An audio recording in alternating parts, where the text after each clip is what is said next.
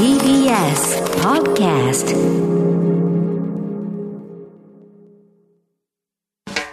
発信型ニュースプロジェクト荻上チキセッション発信型ニュースプロジェクト、荻上チキセッション。荻上チキと、南部ひろみが生放送でお送りしています。ここからは特集メインセッション。今日のテーマはこちらです。メインセッション探求モード山田内閣広報官が辞任した菅総理の長男などによる接待問題、官民癒着と政治、その問題点と課題。緊急事態宣言の最中、総務省幹部が菅総理の長男、西郷氏が勤める放送事業会社、東北新社から高額の接待を受けたことが週刊文春の報道をきっかけに明るみとなり大きな問題になっています。東北新社による総務省幹部の接待をめぐっては、2016年以降、延べ39件に上り、山田真紀子内閣広報官は、総務審議官だった2019年11月に1回7万円を超える過剰な接待を受けていたことが判明。菅総理は当初、長男とは別人格であるとし、総務省も東北新社を利害関係者には当たらないと考えていた。放送行政が歪められた事実はないなどと説明。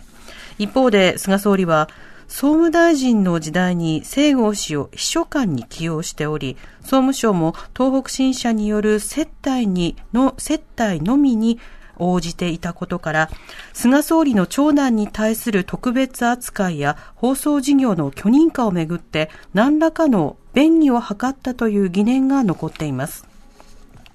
安倍政権下から内閣人事局が省庁の幹部人事に介入し始めたことで、官邸主導、政治主導の弊害が指摘される中、今日は官民による癒着、そして政治との関係を正常化するには何が必要なのか、専門家とともに考えます。まずあの、菅総理がね、その長男とは別人格なんだっていうことを折に触れ言っていたでしょ、はいで、これはその通りだと思うんですよ。あの、例えば、その、子供のやったことを親が責任取れとか、うんうんそうしたことを成人に言う風潮っていうのは本当にどうかと思うし、それはあの別人格なので、その法的な、あの、裁きとか様々な手続きは、まあ、当人の人格によろしくっていうのは、それはまあ全くその通りだと思います。ただ、あの、そうとは言い切れないような面というのも今回の件にはあって、別人格だけれども、その権力性としては一体化していやか、いやしなかったかという論点があるんですね。つまり、その同じ人格だろう責任取れっていうふうに言ってるのではなくて、その菅さんという元総務大臣であり、現総理大臣、とと当時は官房長官。まあ、そうしたその権力性というのを持っている人物の、その息子であるということを理由に、例えば接待がセッティングされたりとか、あるいはいろんな働きかけが行われていたということになれば、それはその人格は別だが権力性は一体化されてしまっている。そうしたある忖度とか、あるいはその談合とか、あるいはその様々なコネ政治とか、そういった問題がこう出てきてしまうというところになるわけですよね。まあ、なので、あの、それぞれ一つずつ問題を不分けしつつ、一体どういった問題が構造的になるのかということを考えていかなくてはいけないと思います。はい。では、ゲストをご紹介しましょう。東京大学先端科学技術研究センター教授の牧原いずるさん、リモートでのご出演です。よろしくお願いいたします。はい、あ牧原です。よろしくお願いします。お願いします。えー政治学者の牧原いずるさんは、オーラルヒストリーや行政学、日本政治史がご専門です。2003年、内閣政治と大蔵省支配、政治主導の条件でサントリー学芸賞を受賞。近所に崩れる政治を立て直す21世紀の日本行政改革論などがあります。はい。あの、牧原さんにこのセッション出ていただいたのは、セッション28時代、はい安倍前総理が辞意を表明したタイミングで、あの、安倍政権を振り返るというタイミングでした。あの、今日はいろんな論点ありますけれど、まず菅政権になっておよそ半年、牧原さんはこの現政権への評価いかがでしょうか？なかなか難しいですね。難しいっていうのはやっぱり、まあ何をしたいのかがやっぱりちょっとよくつかめない感じがするわけですね。まあうん経済を回す感染症対策と、でどうするのかっていうことがやっぱり見えないまま、その大事な決定ですよね、緊急事態宣言の発出とか、あるいはその解除っていうのを、なんか突然決めますよね。やっぱりこう前からもうこうだと分かっていて、あまあで、この日程でこうするっていう、あるいはこういう基準だから、あのまあ、解除なり、発出するんだっていうことが分かればいいんですけど、それが全然分からないで、なんか突然、菅首相の心の中で決まってるように見えるということで、まあ、あの非常にここれからが心配だというような、そういうやっぱり感想を持ちます、うん、安倍政権との違いや共通点、比較するとどんなこと見えそうですか、うん、やっぱり安倍政権はですね、あのえーその、やっぱりこう、官邸のスタッフっていうのがかなり機能してましたし、で、その官邸のスタッフがですね、まあ、安倍首相に代わって、かなりこういう各省にこう、まあ、強い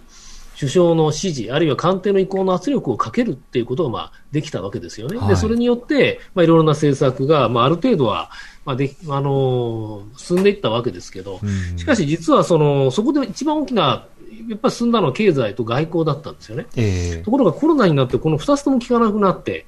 で、まあ、そこから先なんですけど、で、コロナっていうのはやっぱり安倍政権非常に苦手なあやっぱり感染感染症対策苦手なやっぱりものだったと思うんですよね。でその後、今の菅政権にこうなってきてとなると、まあ、一方でそういうその安倍政権のようなですね、強い官邸スタッフ、つまり菅首相の意向を呈して、各省に対して強くこう働きかける官邸スタッフがすごくこう層が薄い感じがします。えー、ですので、まあ、無理が効かない。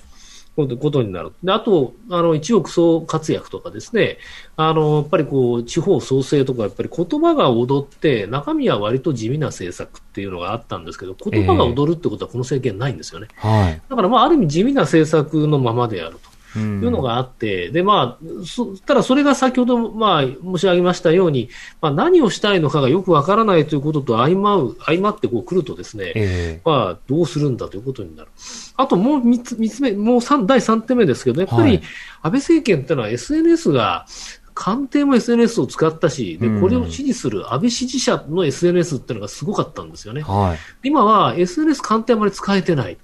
で、菅支持者がこう SNS の世界ですごくこう、まあ、あの、プレゼンスを出すということもないということで、えー、なんか静かですよね。はい。そういう感じがします。だからそういう意味で目立たないで、地味でやってくれればいいんだけど何をやりたいのか見えないっていうのが、まあ今の政権ですから、派手でこういろいろこうぶち上げた前政権とやっぱりそういう意味では随分政策のこう出し方、あるいはその見せ方っていうのは違うと思いますね。うんあの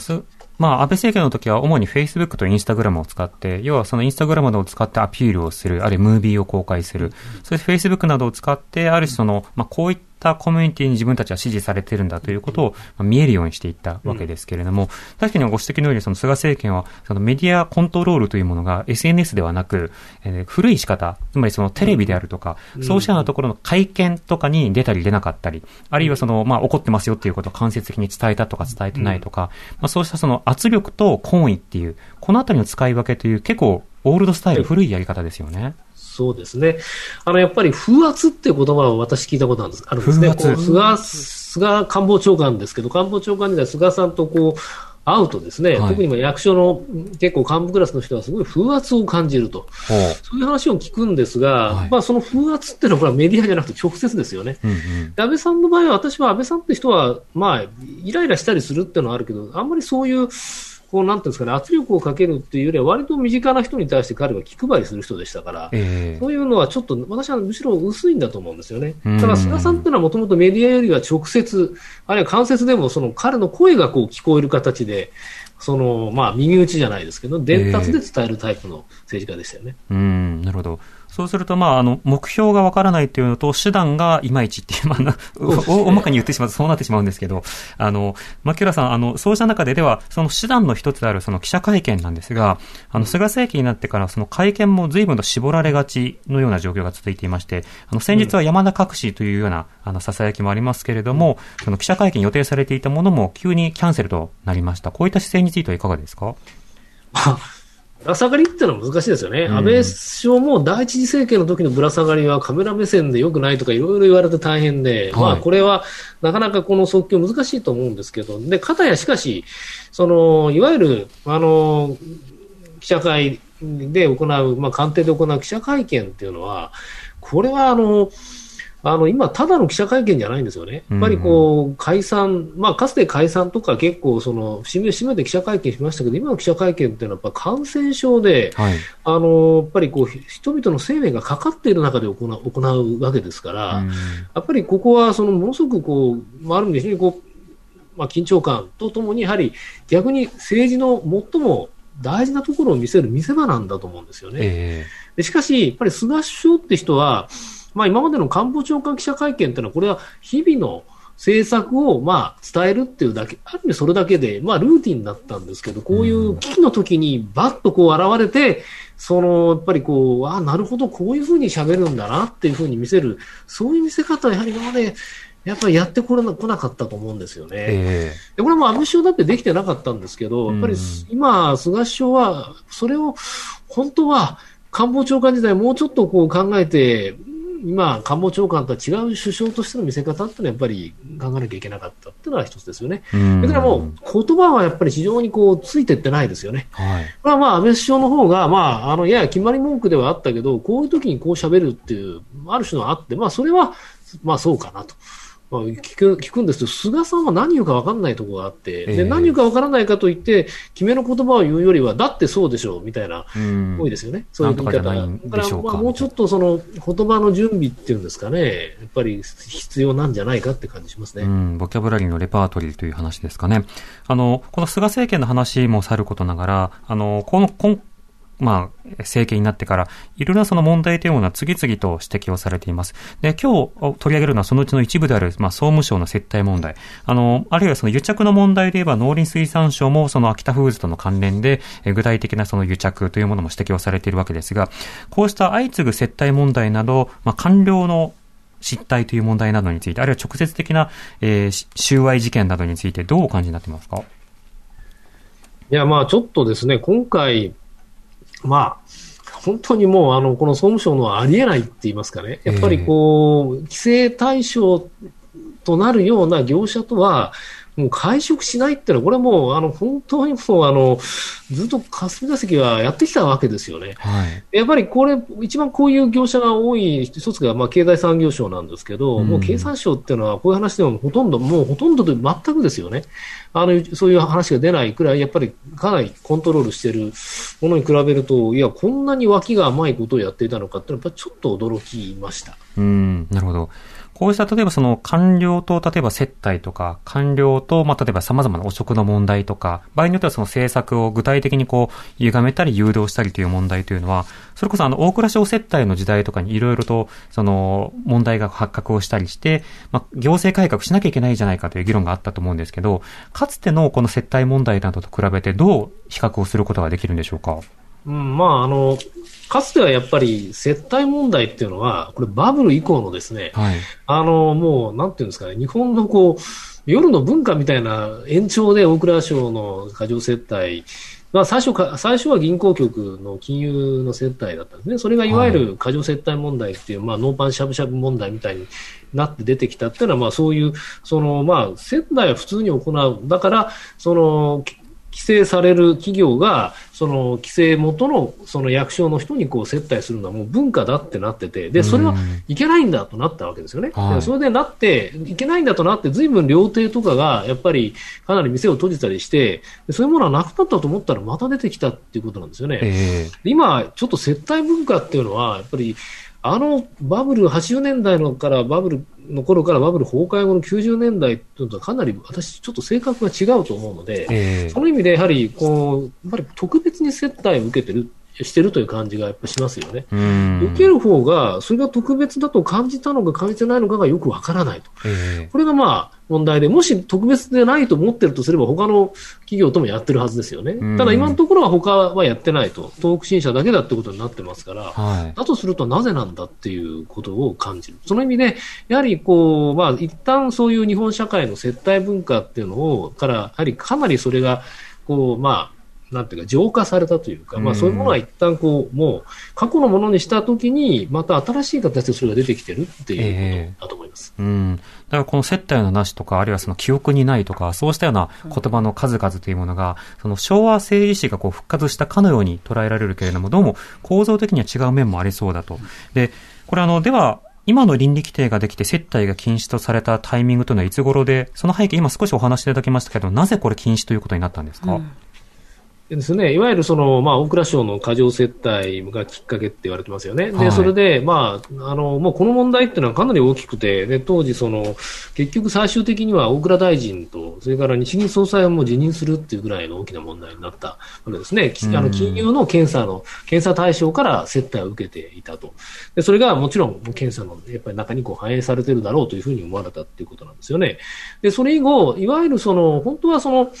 なんていうんですかね、接待するから、なんか癒着してるっていう面もあるんだけど、しかし実はそういう接待の中でお互い情報を共有してたっていうのがあって、で、これがやはり例えば、あの、かつてのですよね、通産省なんかは、いわゆる産業政策っていうのはそういうお酒の席で情報を得て、それで役所がその民間の情報を得て、その情報を使って新しい政策を考えるっていう、まあ、そういうような形でむしろあのポジティブに利用されていた面もあるわけですね。しかしそれはもう全部ダメだってことになって、まあ今に至ってるわけですね。はい、ですから、やはりあのもうとにかくそのそういう接待で、あのお酒の席で情報を集めるのはやめようと、情報を集めるのは他のやり方をしようと。いうのが2000年であって、で、まあ、あの実際のところこの頃からインターネットとかですね、あのまあグローバル化とか、やっぱりこう、その役所じゃなくて民間にさまざまな情報がこうどんどん流通するようになってきて、やっぱり世の中が非常に大きくダイナミックに変わってくるわけですよね。だから接待で情報が集まるってわけじゃないんだってことも、はい、あのこれはもうもう今の経産省なんかはかなりそういうこと分かってきて、まあ、別のやり方を模索して、今のこの産業政策や通商政策を行っているってことは言えますよね。なるほど。加えて本来はその情報公開請求なんかも合わせて、あの、国民の税金を使って情報を集めて、それを政策に反映させるのであれば、その意思決定の過程や情報収集のプロセス、集められた資料も公開すべきだと。だから、あの、いろんな民間の意見を聞くっていうのは、それは重要なので、それは例えば個別の審議会とか、あるいはその検討会とか、ヒアリングとか、そうしたものをやればいいじゃないかっていう、そういった考え方の変化みたいなものもあると思うんですが、そこはどうでしょうか？まあ、そうですね。あの、やはり、その、まあ、いわゆる懇親、懇談会とか審議会というのは、かつてはもうクローズドで情報公開してなかったんですけど、はい、今はもう議録も出てると。で、どういうふうな意思決定やどういうふうな情報流通してるかってことは、やっぱりわ、まあ、いろいろ分かってきてるとなると、その、まあ、民間というか、プライベートセクターが新しい、ああの、政策なり、あの、構想を考えることが、まあ、できるようになってきてるっていうのは、やっぱりありますよね。それに比べると、あの、役所の方はどうするかっていうときに、えー、あの、まあ、いろいろ模索したと。だから、そういうふうに考えるとですね、一体しかし今回なんでこんなことしたのかと、本当に総務省、ちょっとびっくりですよね。うん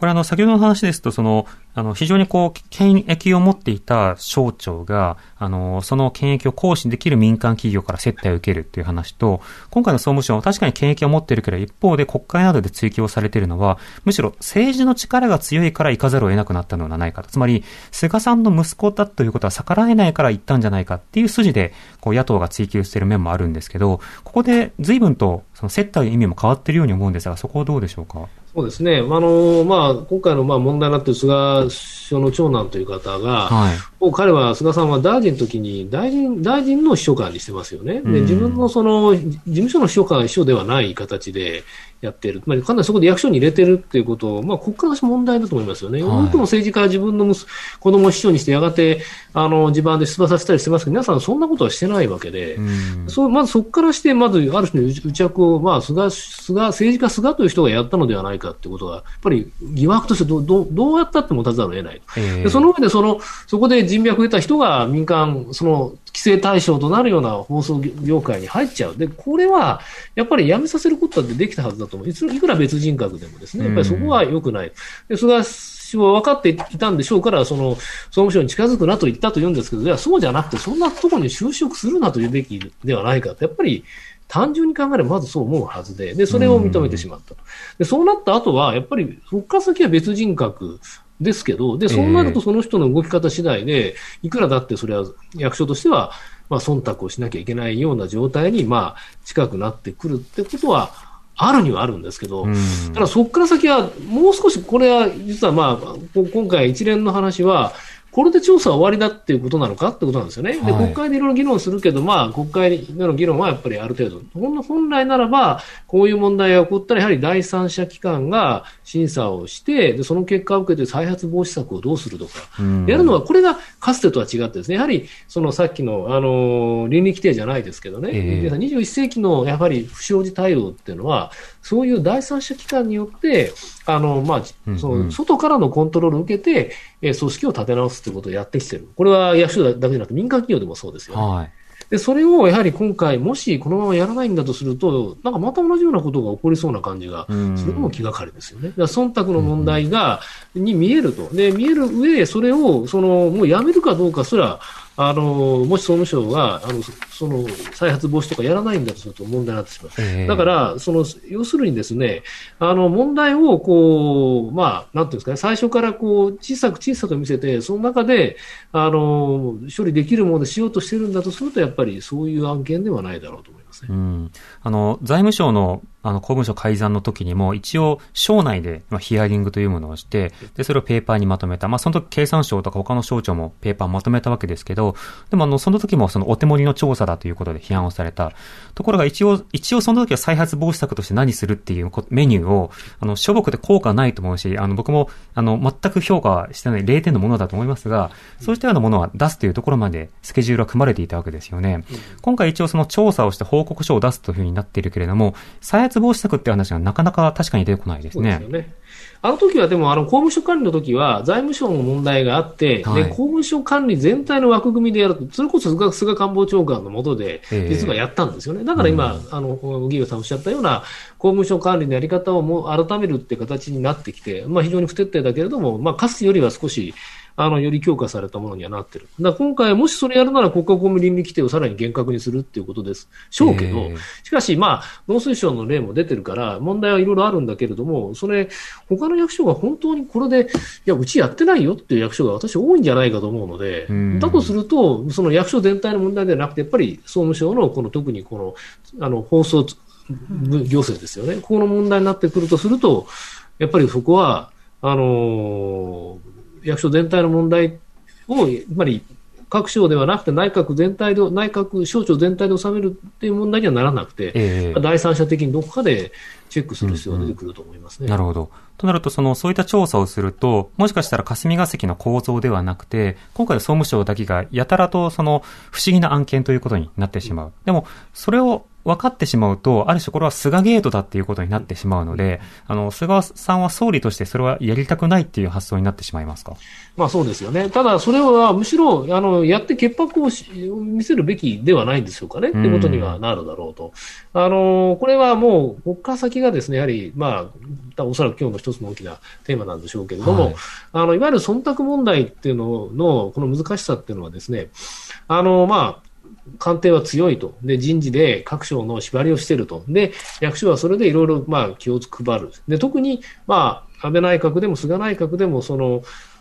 公然と立てついたからっていうよりは、なんかあいつ気に入らないっていうような感じで、こう、うん。あの、飛ばされてるような面があるわけですよね。やっぱり感情的にこう、合わないようになったら、こう、敵だっていうことで飛ばされるっていうのは、飛ばされ方が嫌だから黙っちゃうっていうのが一方であって、ただ他方でですね、これ私もいろいろ聞いてて感じるのは、政治の側もですね、それここまでやらないと役所から逆にやられるっていうような、ある種の、そういうやっぱり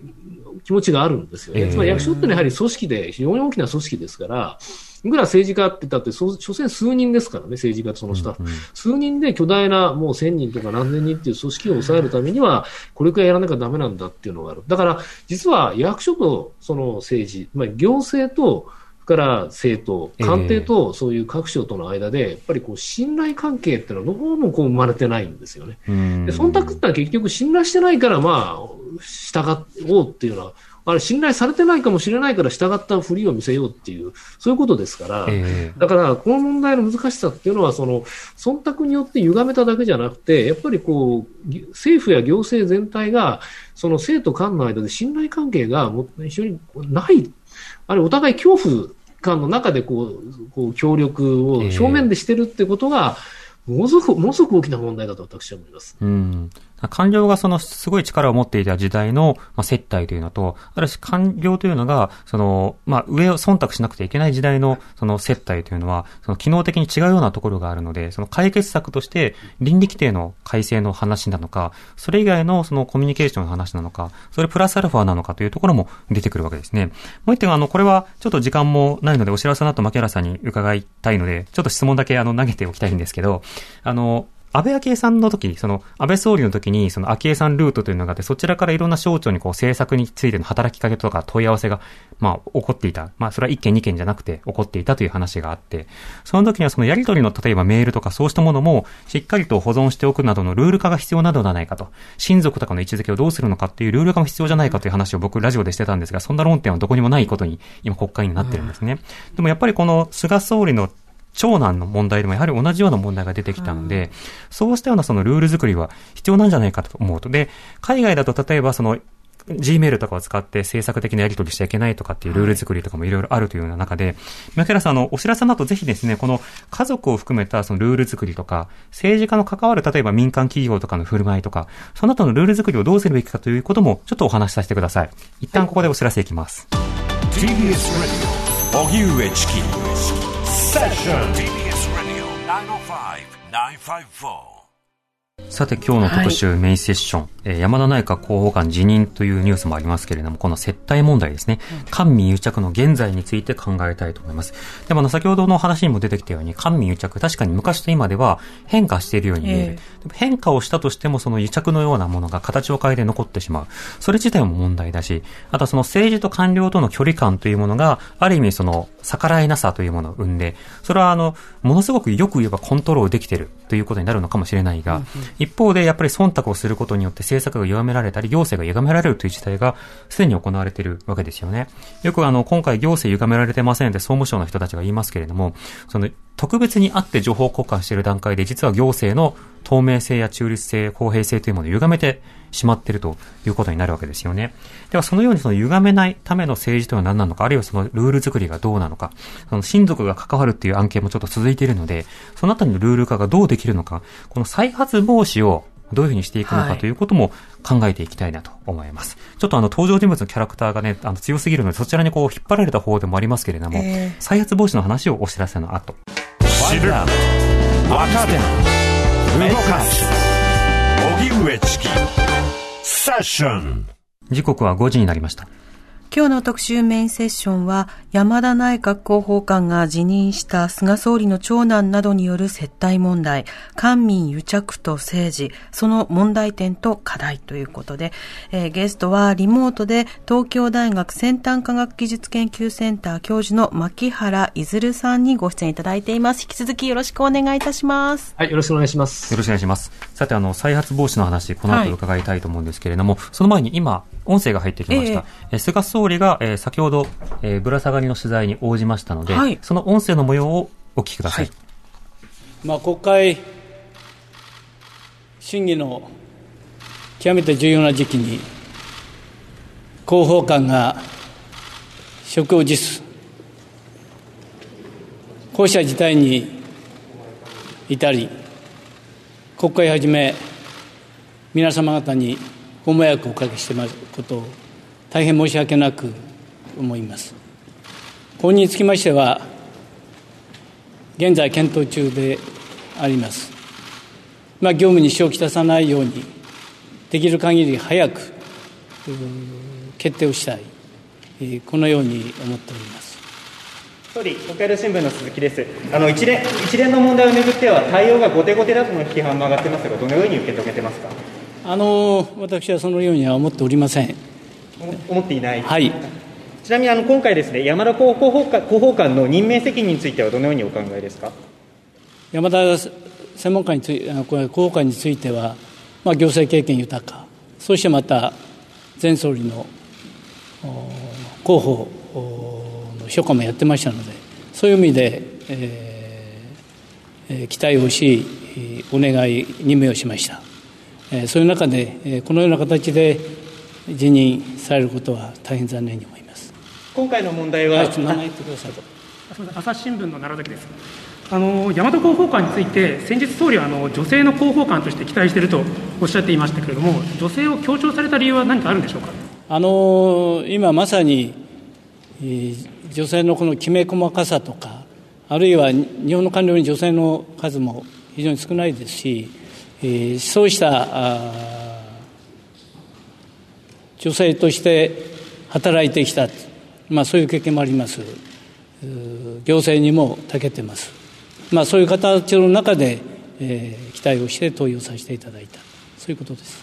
総理、改めて北海道新聞の鈴木です。今回の問題はの端緒としては、総理が総務大臣時代にご長男を秘書官に任命したことがあると思います。その任命の責任については、総理、どのようにお考えですか？まあ、12年前の話ですよ。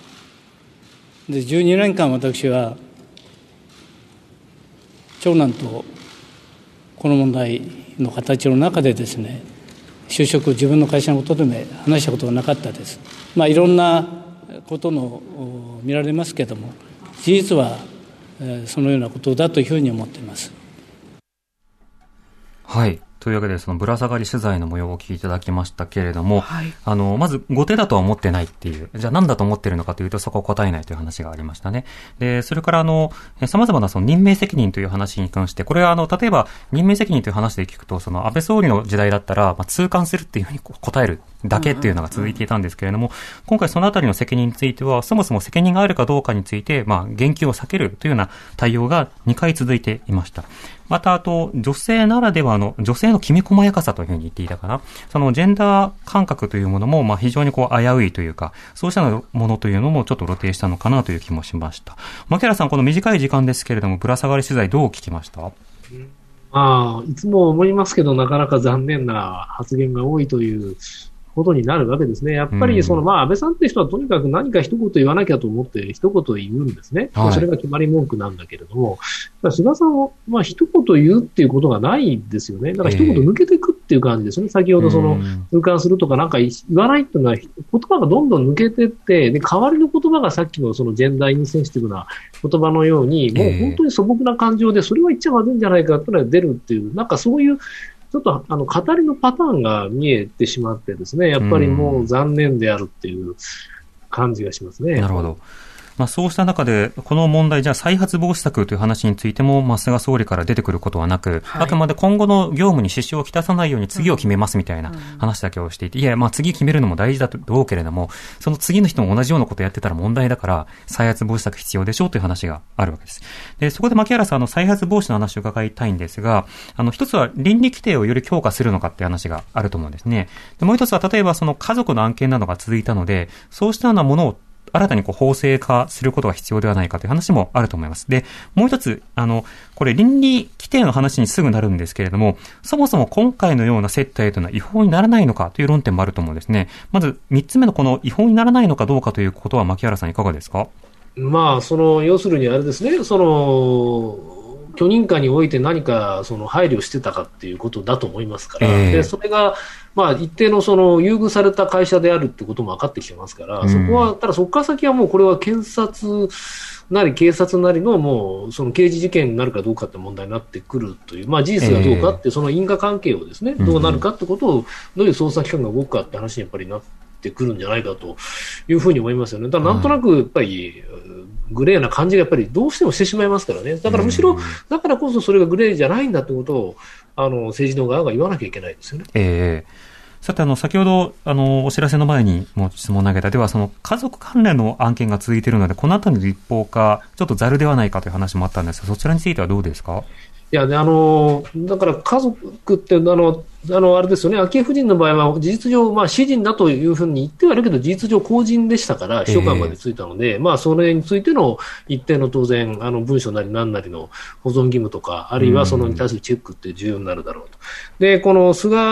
首相の長男の場合は、やはり大臣政務官、あ、そうですね、秘書官だった時期が、代理秘書官だった時期があるとすると、その頃どうだったのかってことは、やっぱり、むしろ今問われてくるんじゃないかっていうことは言えますけど、全くの私人までなっちゃうと、さすがにちょっと、それは難しいんじゃないかと思うんですよね。でただ、心配なのは、同じようなことは実は、加計学園もですね、はい、あれは安倍首相との友人だっていうことで、やっぱりお互い、ご馳走したって話になってましたよね。だから、そうなってくると、まあ、今回のその農農水省の問題もそうですけど、政治家、大臣とか誰か有力者の近い人間が、その近づいてきたときに、忖度で断れないってことになってくると、これ、本当にこれ大変なことになってくるんですよ。だからみんなそれやるだろうってことになりますから、そうなると役所はものすごくこう弱くなっちゃうので、やっぱりこれはもう、そうなってくることを抑えるとすると、何らかの形で、これはだめなんだっていう、その、はい、やっぱりガード、役所の方のその行動はできないっていうガードをやっぱり見せなきゃいけない。つまり役所は、それは無理なんですっていうふうに言えるようなですね、うそういうような意味での公務員倫理規定なり何なりのことっていうのはあるんじゃないでしょうかね。本来、例えばそのうちの一つとして、その政官接触記録を作っておきましょうと。要はその政治家や官僚などがこう、しっかりミーティングしたりとか、レクチャーとかをしたならば、そういったようなその記録は取っておきましょうというルールが一応定められているけれども、あの、2年前かな、あの、毎日新聞が情報公開請求をしたところ、ほとんどの省庁がまるで取ってなかったっていう実態もあったりをした。だからあの、ルールがあるけれども使われてない部分と、あの、様々な忖度構造が強化されている面、両方あると思うんですよね。こちらについては牧原さんいかがですか？私はですね、公文書管理の問題は、これはものすごく息の長い、あのやっぱり課題だと思っています。あの、えー、最初、あの、公文書管理制度が発足したのは2011年ですけれど、まあ10年経って、ようやくそういうのいけないんだってことに、まあ、来たんですね。ででいろんなものはやっぱ現場で捨てていく部分があるんだけれど、できるだけその残すようにするっていう文化をこれから作っていく一つの大きな転機には今なってるだろうということです。で、それからやはりですね、あのその公文書の問題に加えて、やはりこういうその、ある種のその、まあ、接待であるとか、あるいはまあ忖度の構図がどういうふうにして、まあ、生じるか生じないかということを考えるとですね、例えば内閣人事局の人事の在り方もですね、やっぱりあの自制するっていう選択肢をもっと政治はすべきだ。私はもうそう思いますね。あの、これはもう自制しないと、あの、ますますダメになってくる。だから、お互いが信頼関係を持って、より良い政策を作るふうにどうすればいいかって考えたときには、例えば、内閣人事局のそういうことは自制した方がいいとか、例えば、より良い政策を作ってるんだから文章をしっかり残そうっていう、まあそういう面もあるんですよね。だから、悪いことをやってるから捨てるのとは別に、いいことをやってるから残すっていう、まあその両面をこう、うまく公務所管理の制度で噛み合わせていく必要があるし、忖度の問題も忖度ではなくて、お互いの、要するに信頼の上での協力関係をどう作るかってことを考えていく。やっぱりそういうことも必要だと思います、ね、なるほど。となると、まあ、先ほどの第三者機関などを含めた、まあ、調査をするとなれば、その人事局の、まあ、動き方とか、まあ、機能というのも、まあ、検証することが必要かなとは思いました。こういったメールもいただいてます。はい、ラジオネーム、平子っちさん、ありがとうございます。今回の問題を受けて、おそらく国家公務員の接待に関する規定がさらに厳しくなるのではないかなと思います。そうなると、リスクを避けるあまりに、民間との交流の機会そのものが減ってしまう可能性はないのでしょうか。民間の方からしてもコンプライアンスを厳密に遵守している企業であればあるほど交流には及び腰になると思います。デジタル庁など民間の力を借りないと進まない案件も数多くあると思うんですが、何かいい方法というのはないものでしょうか？うんまず前提として一個だけ補足をしておくと、はいはい、倫理規定厳しくなるんじゃないかと平越さんお書きいただいたんですが、あの、先週金曜日の段階でそれ記者からの質問があって、あの、倫理規定どうするんですかとか、山田さんには倫理規定そもそもあの、特別公務員だということで、その、適用されないんだけど、それはどうなのかって質問したんだけども、結局今のものを適用していくっていう発言しか出てこなかったので、今のところ厳しくするという発想は、あの、官邸サイドにはなさそうだということも踏まえた上で、牧原さん、この倫理規定のバランスというのはどうでしょうか？